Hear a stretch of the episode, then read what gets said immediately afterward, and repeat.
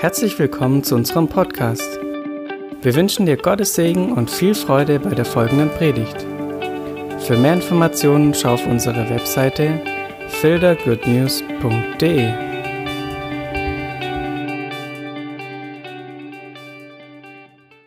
Schauen wir das an und gehe da ein bisschen tiefer und schau, was rauskommt. Und es steht in Matthäus 16. Und gerne könnt ihr die PowerPoint, ich habe eine PowerPoint dabei, Vers 21 bis 28. Der Kontext davon ist sehr, sehr wichtig, also ist interessant, weil der Kontext Matthäus 16 beginnt mit ähm, Zeichenforderungen der Pharisäer und Sadduzäer. Dann warnt Jesus vor ihnen, geht es weiter mit der Bekenntnis von Petrus, als fragt Jesus die Jünger, was denkt ihr eigentlich, wer ich bin? Und Petrus sagt, du bist Christus, der, der kommen soll für uns und der uns erretten soll. Uhu, Sternstunde. Danach geht es weiter mit seinem schlimmsten Moment. Und das ist Vers 21 und da lesen wir jetzt mal. Zusammen will einer von euch lesen oder soll ich lesen? Diese Partizipation heute Morgen. Helmut, danke. Du liest laut vor.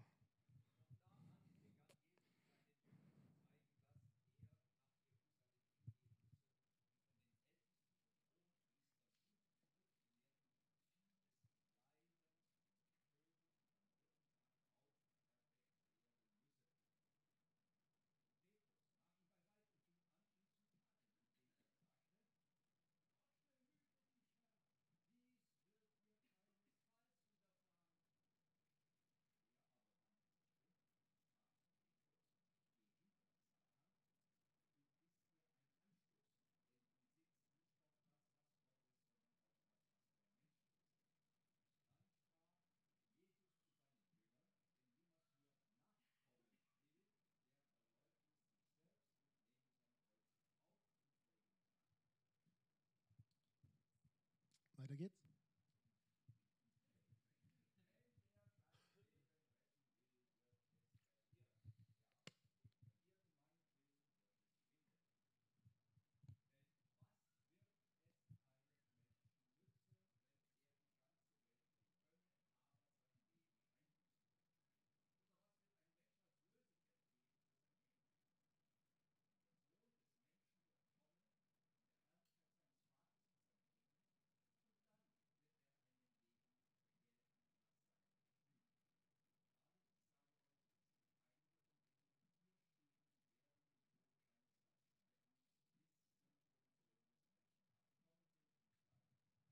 Und weiter? Nee, Spaß. Okay. Danke, Helmut. Sehr, sehr gut. Ihr dürft gerne mal einen kleinen Applaus für Helmut geben. Hat er sehr gut gemacht. Und was für eine schöne Betonung. Hätte ich es vorgelesen, hätte ich es anders betont. Das ist so cool. Ja.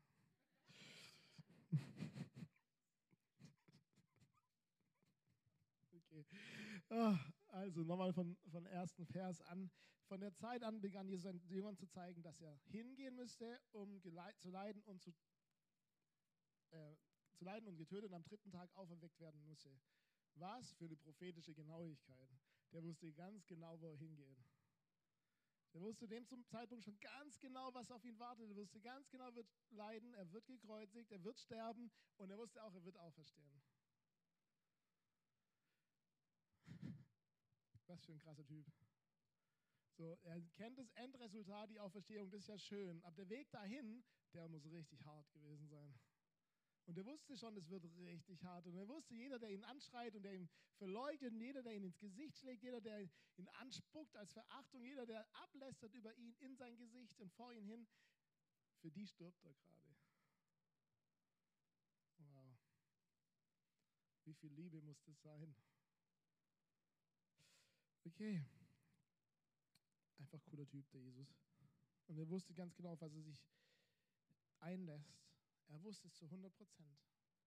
Und dann kommt Petrus. Und Petrus sagt zu ihm, ich sag dir jetzt mal was, Jesus. Nein, nein, nein, nein, nein. Das passiert nicht. Tadeln. Tadeln ist nicht nur hinterfragen oder fragen. Tadeln ist jemanden sagen, so geht's nicht. Tadeln ist jemand zurechtweisen.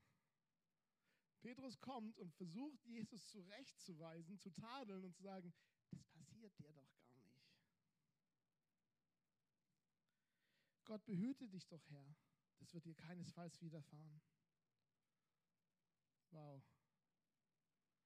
Jesus aber wandte sich um und sprach zu Petrus, geh hinter mich, Satan, denn du bist mir ein Anstoß, denn du sinnst nicht auf das, was Gottes ist, sondern auf das, was der Menschen ist. Ich glaube, Petrus muss in dem Moment gedacht haben, oh, was habe ich gemacht? Und wir müssen ein bisschen Erbarmen haben, mit ihm ein bisschen Mitgefühl haben, weil wir sind genauso oft. Wir sind ganz genau oft wie Petrus. Wenn Jesus uns sagt, hey, da kommt was auf dich zu, so wie bei ihm, er weiß das Endresultat, er weiß der Weg dahin, der ist hart und der ist schwer, da sind wir manchmal so und sagen, hey, Benny, nee, aber, aber, du gehst ja immer im Sieg durch, immer im Glauben und wow, wird nie leiden, ist immer nur Sieg. Immer nur Auferstehung. Aber der Weg dahin, den verneinen wir ganz arg oft. Den verneint Petrus auch ganz arg oft. Weil Petrus mit, der, mit diesem Bild kommt, Jesus ist der Messias, der für uns gekommen ist, der das Reich Judas wiederherstellt, der niemals, niemals sterben kann, weil er stellt ja wieder her. Er ist der Nachkomme Davids, der kann gar nicht sterben, der stellt das politische Reich wieder her. Das ist die Messias-Erwartung. Der geht mit diesem, nee, wenn du stirbst, dann stellst du das Reich ja nicht wieder her. Nein. Und Jesus macht hier aber was ganz Entscheidendes. Und das ist das, was mich immer schon gestresst hat, ist, ist, sind diese zwei Verse. Er aber wandte sich um und spricht zu Petrus, geh hinter mich, Satan. Du bist mir ein Anstoß, denn du sinnst nicht auf das, was Gott ist, sondern auf das, was der Menschen ist. Dann sprach Jesus zu seinen Jüngern, wenn jemand mir nachkommen will, verleugne er sich selbst und nehme sein Kreuz auf und folge mir nach. Habt ihr euch schon mal darüber nachgedacht, was das bedeutet? Wenn das Kreuz auf sich nehmen?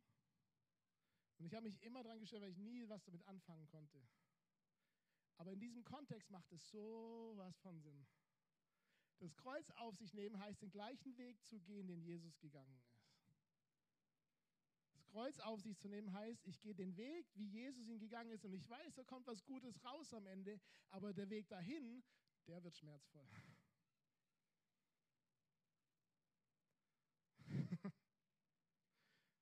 Auferstehung gibt es nicht ohne Kreuzigung. Auferstehung und Rettung gab es nie ohne Leiden und Schmerzen. Das ist Teil davon. Und was Jesus hier sagt, ist, Fang mal an, die Perspektive von Gott zu haben. Gott hat diesen Weg für mich vorbereitet.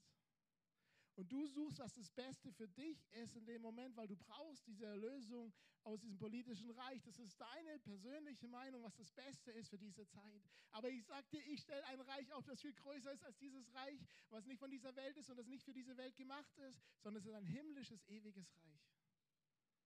Also hör auf, auf das zu sinnen, was in dieser Welt zu finden ist, und fang an, auf das zu schauen, was von mir ist.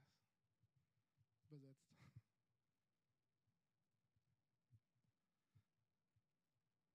Okay, ich merke, wir sind, dürfen ganz neu den roten Faden finden, weil es geht um, um Kleinigkeiten. Es geht, um, es geht um Fundament, Dinge, die ich schon lange nicht gehört habe. Das ist eigentlich, sollte man das vor jedem Bekehrungsaufruf sagen. Bekehrung ist nicht, ich spreche mein Gebet, um in den Himmel zu kommen. Und wenn ich noch ganz toll drauf bin, dann lasse ich mich taufen auf dem Weg dahin.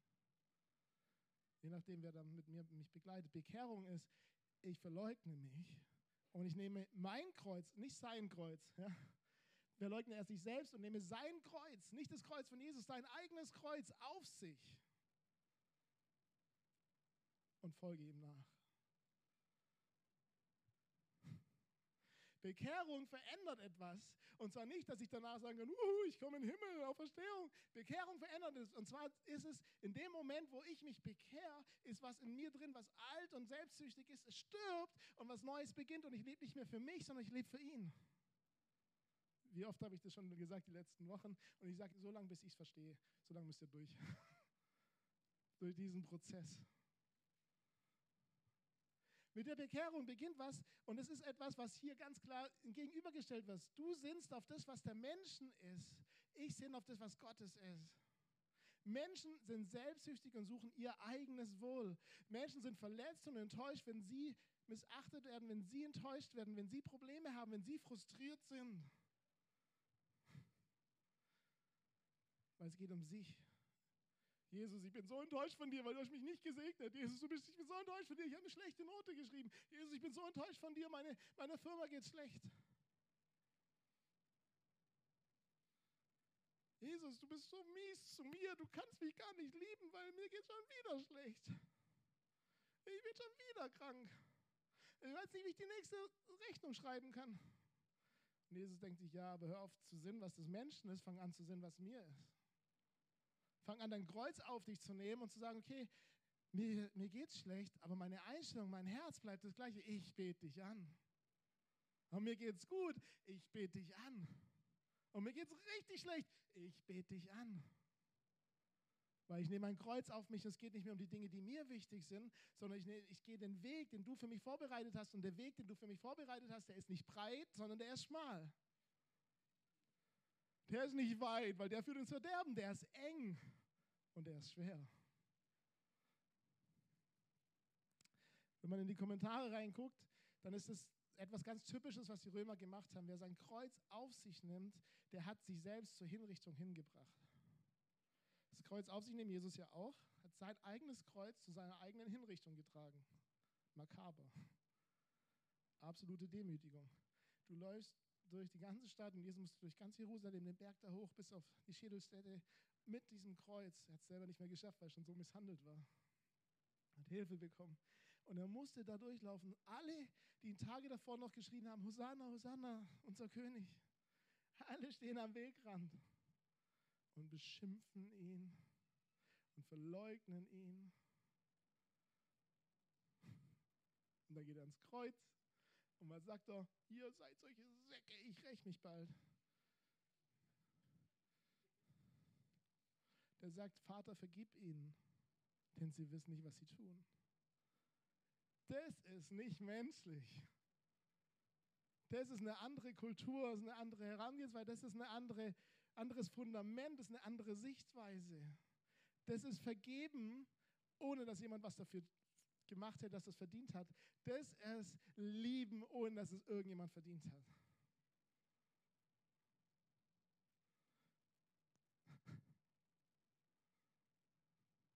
Das ist eine komplett andere Ebene, auf der er sich bewegt. Wir Menschen können da gar nicht hinkommen, es ist nicht machbar. Aber wenn wir uns bekehren, da passiert etwas Übernatürliches in uns und wir fangen an zu sehen, wie er sieht. Wir fangen an zu denken, wie er denkt. Wir fangen an, uns zu verändern in uns drin. Unsere Herangehensweise verändert sich. Wir sind dankbar für jede Situation, die da kommt.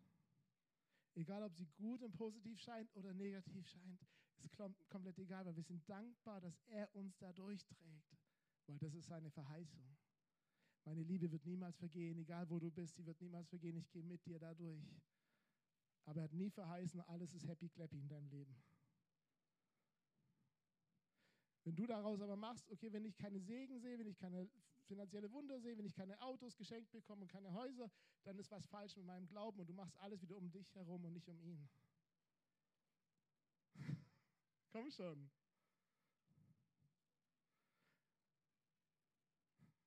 Sind wir bereit, ihm nachzufolgen, auch wenn das heißt, ich muss ein Kreuz auf mich nehmen, auch wenn das heißt, ich bringe was zu meiner eigenen Hinrichtung. Und zwar mein altes Ich meine Bedürfnisse, meine Sehnsüchte, mein Stolz, mein Recht auf Anspruch, mein Anspruch auf Gerechtigkeit, mein Anspruch auf all das, was mir irgendwie Wert gibt, mein Recht, Sicherheiten zu haben überall. Was ist deine Sicherheit? Was ist das, was, was gekreuzigt werden muss?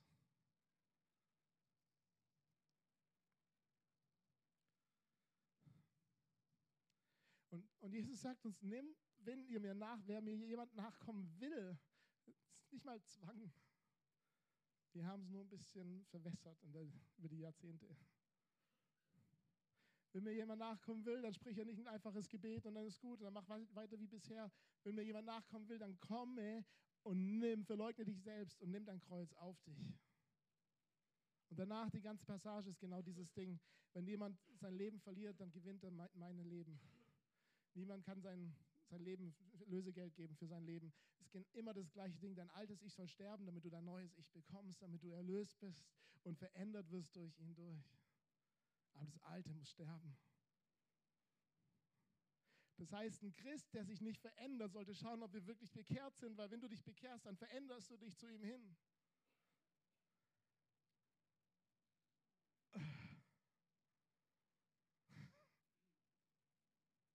Das ist voll hart. Zum Glück gibt es keine Verdammnis in Christus Jesus, sonst wären wir alle anders unterwegs. Aber wenn wir uns bekehren, dann nehmen wir unser Kreuz auf uns und dann darf uns der Heilige Geist immer wieder daran erinnern, stopp, das hat nichts mit meinem Reich zu tun. Geb's an ein Kreuz, das du auf deiner Schulter hast. Und das passiert regelmäßig bei mir und das jedes Mal tut es weh. Die Woche erst habe ich über irgendwas nachgedacht, über Gemeinde und über irgendwie, was es mit mir zu tun hat. Und Gott kommt und sagt, hey, meine Gemeinde, nicht deine, hör auf damit. Du hast einen Mangel, du brauchst eine Bestätigung von irgendjemand. Hey, leg's ans Kreuz. Weil ich bestätige dich. Ich bin bei dir, ich stehe über dir, ich wach auf dich. Hey, du willst mehr Aufmerksamkeit von deinen Eltern, weil die viel mehr Zeit verbringen mit deinem Bruder und Familie. Ist doch egal. Das ist ein Mangel, den ich dir ausfüllen will.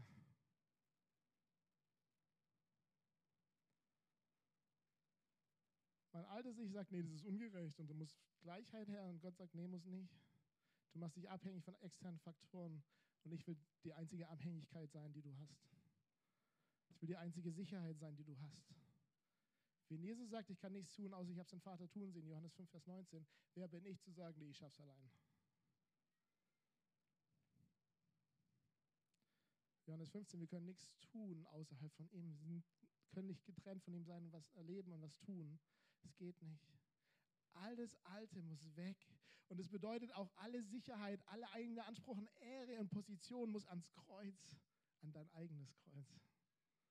Und deswegen ist Sündenvergebung, dein neuer Mensch braucht es nicht, weil der ist errettet, der ist heilig, der ist gerecht vor Gott, der darf Zeit mit ihm verbringen, da ist die Gegenwart Gottes und da ist, da ist nichts, da ist kein Vorhang, da gibt es gar nichts. Aber Sündenvergebung ist nichts anderes, als dass du deinen alten Mensch nimmst und ans Kreuz nagelst jedes Mal. Weil du fängst an, mit Gott in Einklang zu sein und zu sagen, okay, Jesus, das war falsch. Und das, das war falsch von mir, das zu glauben. Es war falsch von mir, so zu handeln. Es war falsch zu lügen. Und in dem Moment stimmst du überein mit der neuen Kreatur, die in dir ist. Und dein Altes wird ans Kreuz genagelt.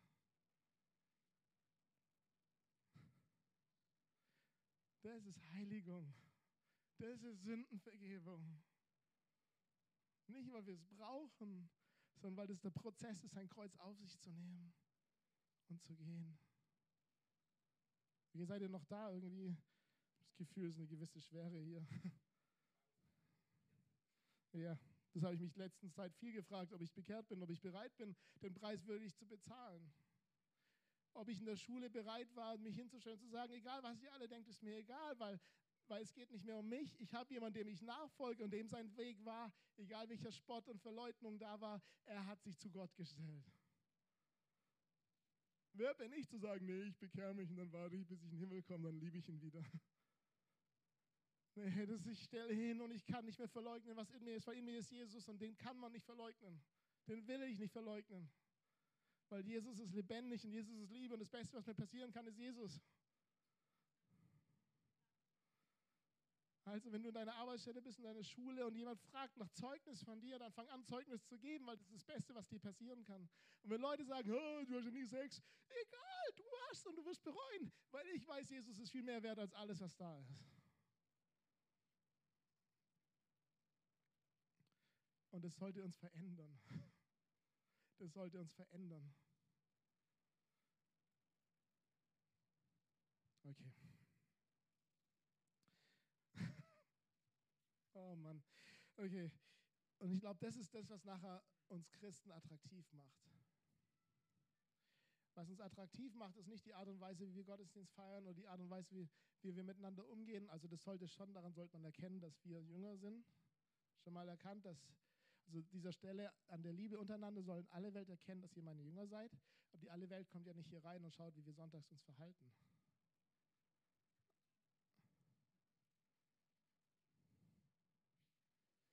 Alle Welt kommt doch nicht zu dir nach Hause und schaut, wie du mit deiner Frau umgehst. Alle Welt sieht dich draußen. Wie du bist hinterm Steuer, wie du bist auf dem Sportplatz. wie du bist, wenn du deine Kinder im Supermarkt schreien. Wir sind übrigens so eine Familie, die ihr schreiendes Kind über den Parkplatz gezogen hat, weil sie es nicht beruhigt hat. Mehr als einmal. Ich habe so viel Mitleid für alle Mamas, die das erleben. An der Art und Weise, wie wir unterwegs sind. Und ich hole ja jetzt gerade jeden Sonntag die Brezeln. Und der Ben hat gefragt, ob wir das nicht mal abgeben sollten. Ich habe gesagt, nee, die kriegen, die kriegen die Liebe ab jeden Sonntagmorgen. Und da gibt es eine, die arbeitet da jeden Sonntag. Und jedes Mal, wenn sie mich sieht, dann lächelt die jetzt schon über alle Becken und sagt, hallo, schön dich zu sehen. Und Sonntag ist unser Date. Und ich so, ja, hi.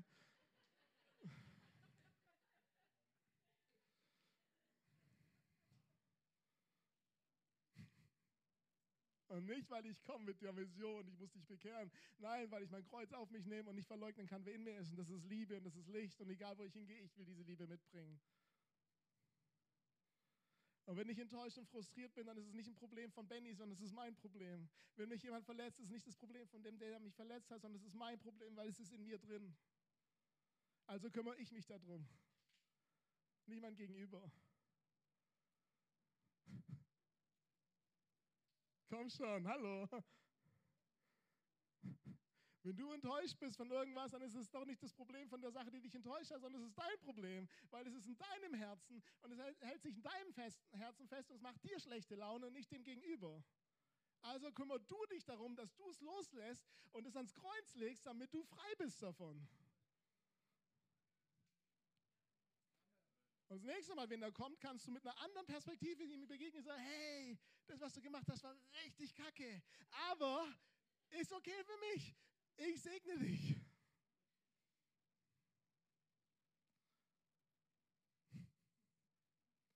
Weil du brauchst nicht mehr, dass er kommt und sagt, es tut mir so leid, was ich da gemacht habe. Nein, ist okay. Gott sagt, liebe deine Feinde, segne sie. Wenn dir jemand was wehtut, dann ist es das, das schlimmste Urteil, das er sich geben kann, weil du fängst an, für ihn zu beten. dass er eine Begegnung mit Jesus hat.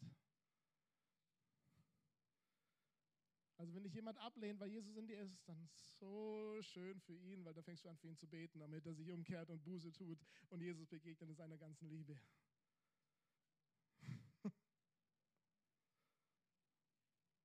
Okay.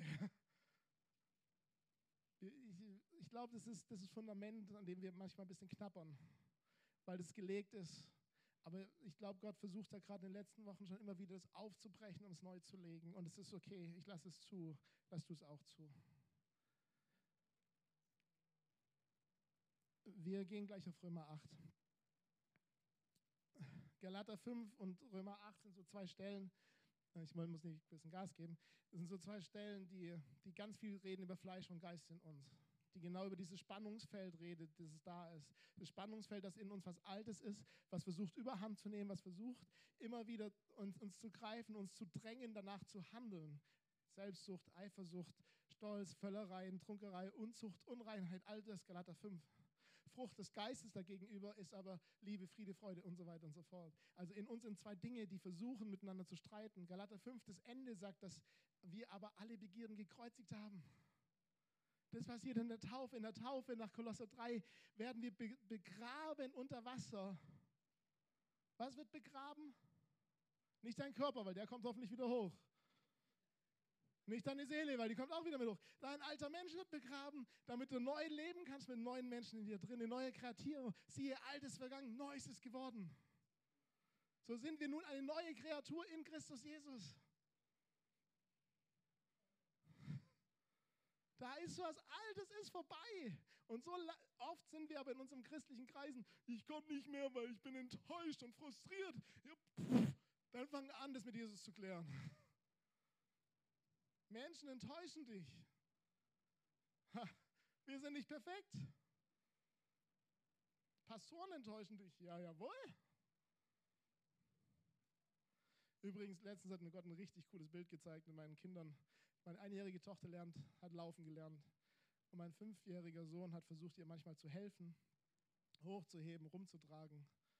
Und manchmal sind wir so darauf fixiert, ja, diese Ältesten, die Pastoren, die Propheten, die Bischöfe und wie sie alle heißen, das sind unsere Eltern. Aber sind sie nicht. Unser Vater im Himmel ist wer? Vater im Himmel, ja, sorry. Schon Antwort gegeben in der Frage. Wir haben einen Vater, der im Himmel ist. Und wir alle anderen sind Brüder und Schwestern. Und wie oft sind wir so, dass wir eigentlich sind wie mein fünfjähriger Sohn, der versucht, jemandem zu helfen, zu laufen, der noch nicht laufen kann. Aber die Erwartung desjenigen, der laufen lernt, ist, der wird mir jetzt durch mein ganzes Leben durchtragen. Aber ist nicht so. Und der wird dich fallen lassen und der wird dich in Richtungen tragen, wo du gar nicht hin sollst.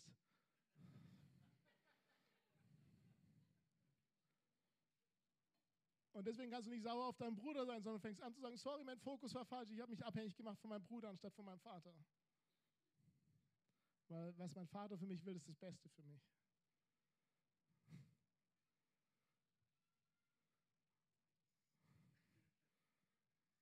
Lass es sacken in deinem Herzen. Wenn du zu mir kommst, damit ich dich irgendwo hintrage, ich helfe dich gerne, ich ermutige dich gerne, ich nehme dich auch gerne an die Hand. Aber ganz ehrlich, ich brauche dich nicht auf meinem Rücken, weil du bist zu schwer.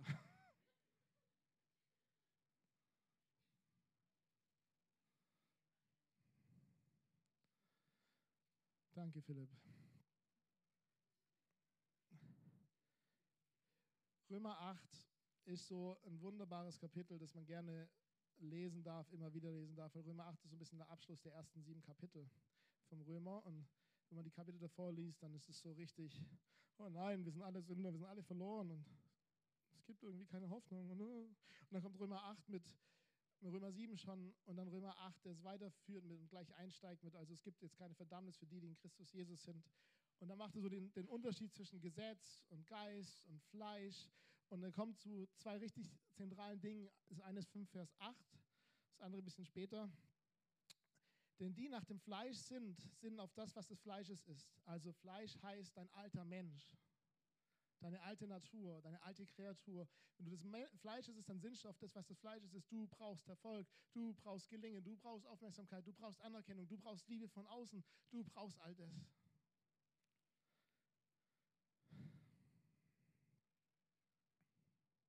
die aber nach dem Geist sind, auf das, was des Geistes ist. Denn die Gesinnung des Fleisches ist Tod, die Gesinnung des Geistes aber Leben und Frieden, weil die Gesinnung des Fleisches Feindschaft gegen Gott ist. Denn sie ist dem Gesetz Gottes nicht untertan, denn sie kann das auch nicht. Die aber, die im Fleisch sind, können Gott nicht gefallen. Ihr aber seid nicht im Fleisch, sondern im Geist, wenn wirklich Gottes Geist in euch wohnt. Okay, nächstes. Vers 12 bis 17. So sind wir nun Brüder nicht im Fleisch Schuldner, um nach dem Fleisch zu leben. Denn wenn ihr nach dem Fleisch lebt, so werdet ihr sterben. Wenn ihr aber durch den Geist die Handlungen des Leibes tötet, so werdet ihr leben. Denn so viele durch den Geist Gottes geleitet werden, die sind Söhne Gottes. Denn ihr habt nicht einen Geist der Knechtschaft empfangen, wieder zur Furcht. Wenn wir im Geist sind, gibt es keine Furcht. Sondern Geist der Sohnschaft habt ihr empfangen, indem wir rufen, aber Vater. Der Geist selbst bezeugt zusammen mit unserem Geist, dass wir Kinder Gottes sind. Werden aber Kinder so auch Erben. Erben Gottes und Miterben Christi, wenn wir wirklich mitleiden, damit wir auch mitverherrlicht werden. Der Geist in uns bezeugt, dass wir Kinder sind. Und das ist das Schönste und die beste Botschaft, die wir haben können, ist der Moment, wo wir uns bekehren, sagt sich Jesus nicht, ich habe alles für dich getan, jetzt bist du dran. Ist in dem Moment, wo wir uns hingeben für ihn, kommt jemand in uns hinein und sagt, ich bin da und wir packen das zusammen. Und ich helfe dir in jedem Schritt deines Lebens. Und wenn du mal hinfällst, ist kein Problem, weil ich helfe dir hoch weil ich bin nicht irgendwo im Himmel und warte drauf, bis du das endlich hinkriegst. Das wäre Leistung. Nee, ich bin hier mit dir auf der Erde, um dich dahin zu tragen, immer wieder hin zum Kreuz und zu sagen, hey, das ist Fleisch, das brauchst du doch gar nicht. Aber der hat mich so verletzt. Ja, aber ich liebe dich so sehr. Lass los.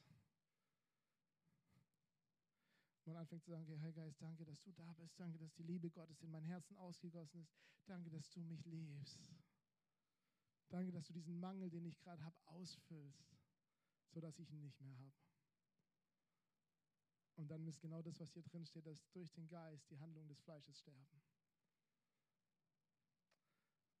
Und dann suchen wir nicht mehr das Ihre, dann lassen wir uns nicht mehr erbittern, dann rechnen wir Böses nicht mehr zu.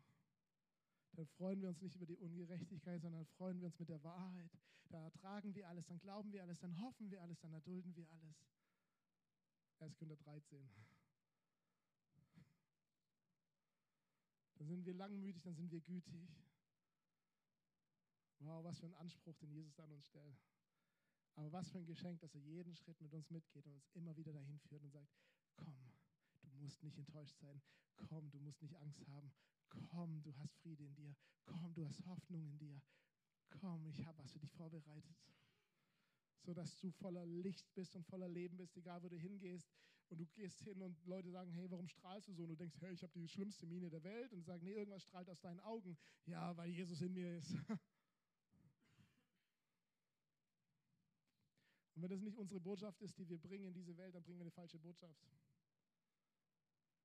Wir müssen Jesus nicht verkaufen, wir müssen Jesus auch nicht aufzwingen, wir müssen auch nicht Jesus reinprügeln in die Menschen. Wir bringen Jesus zu den Menschen und die Menschen erkennen, das ist das Beste, was uns passieren kann, wenn Jesus da ist.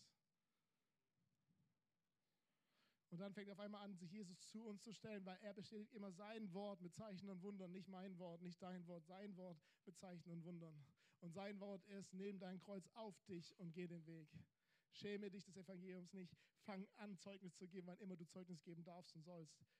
Nicht gezwungen, nicht draufgesetzt, aber bereit zu jeder Stunde und jeder Minute. Und ich weiß, dass diese Bäckersfrau wird irgendwann hier Zeugnis geben und sagen, ich bin die Frau, von dem Simon erzählt hat. Weil das ein Schritt nach dem anderen, ich habe sie einfach nur lieb, weil ich weiß, Jesus liebt sie. Und ich liebe sie so, wie sie ist. Es ist wundervoll gemacht. So toll. Und ich weiß, dem Moment, wo die sich öffnet für Jesus, da wird was kommen in sie hinein, was ihr hilft durch den Alltag hindurch. Da ändert sich vielleicht nicht der Alltag, aber ihre Haltung dazu ändert sich. Und dann, dann wird die ein Licht sein und wird Licht ausstrahlen, da wo sie ist. Und jeder, der an diese Bäckerei kommt, wird so gesegnet sein von dieser Frau irgendwann.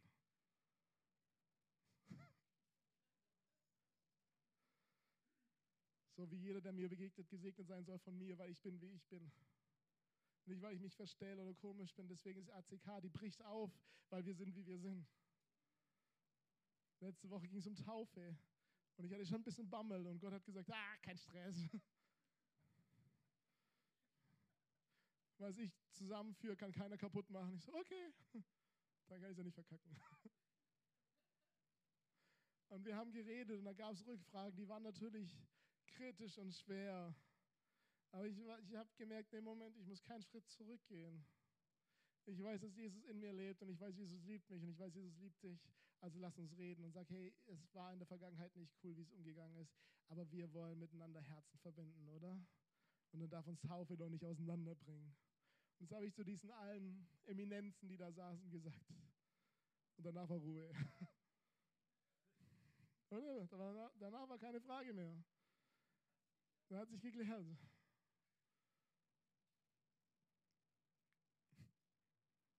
Weil am Ende geht es auch nicht darum, es geht darum, dass wir als Braut Jesus lieben.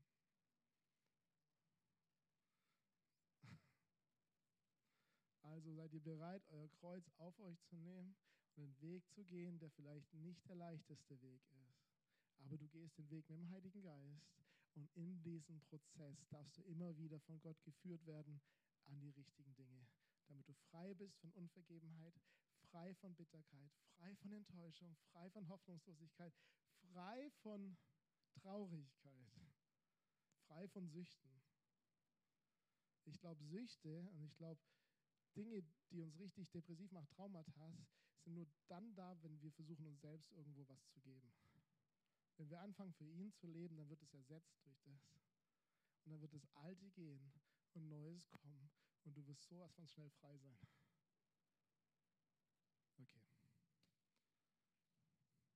Amen.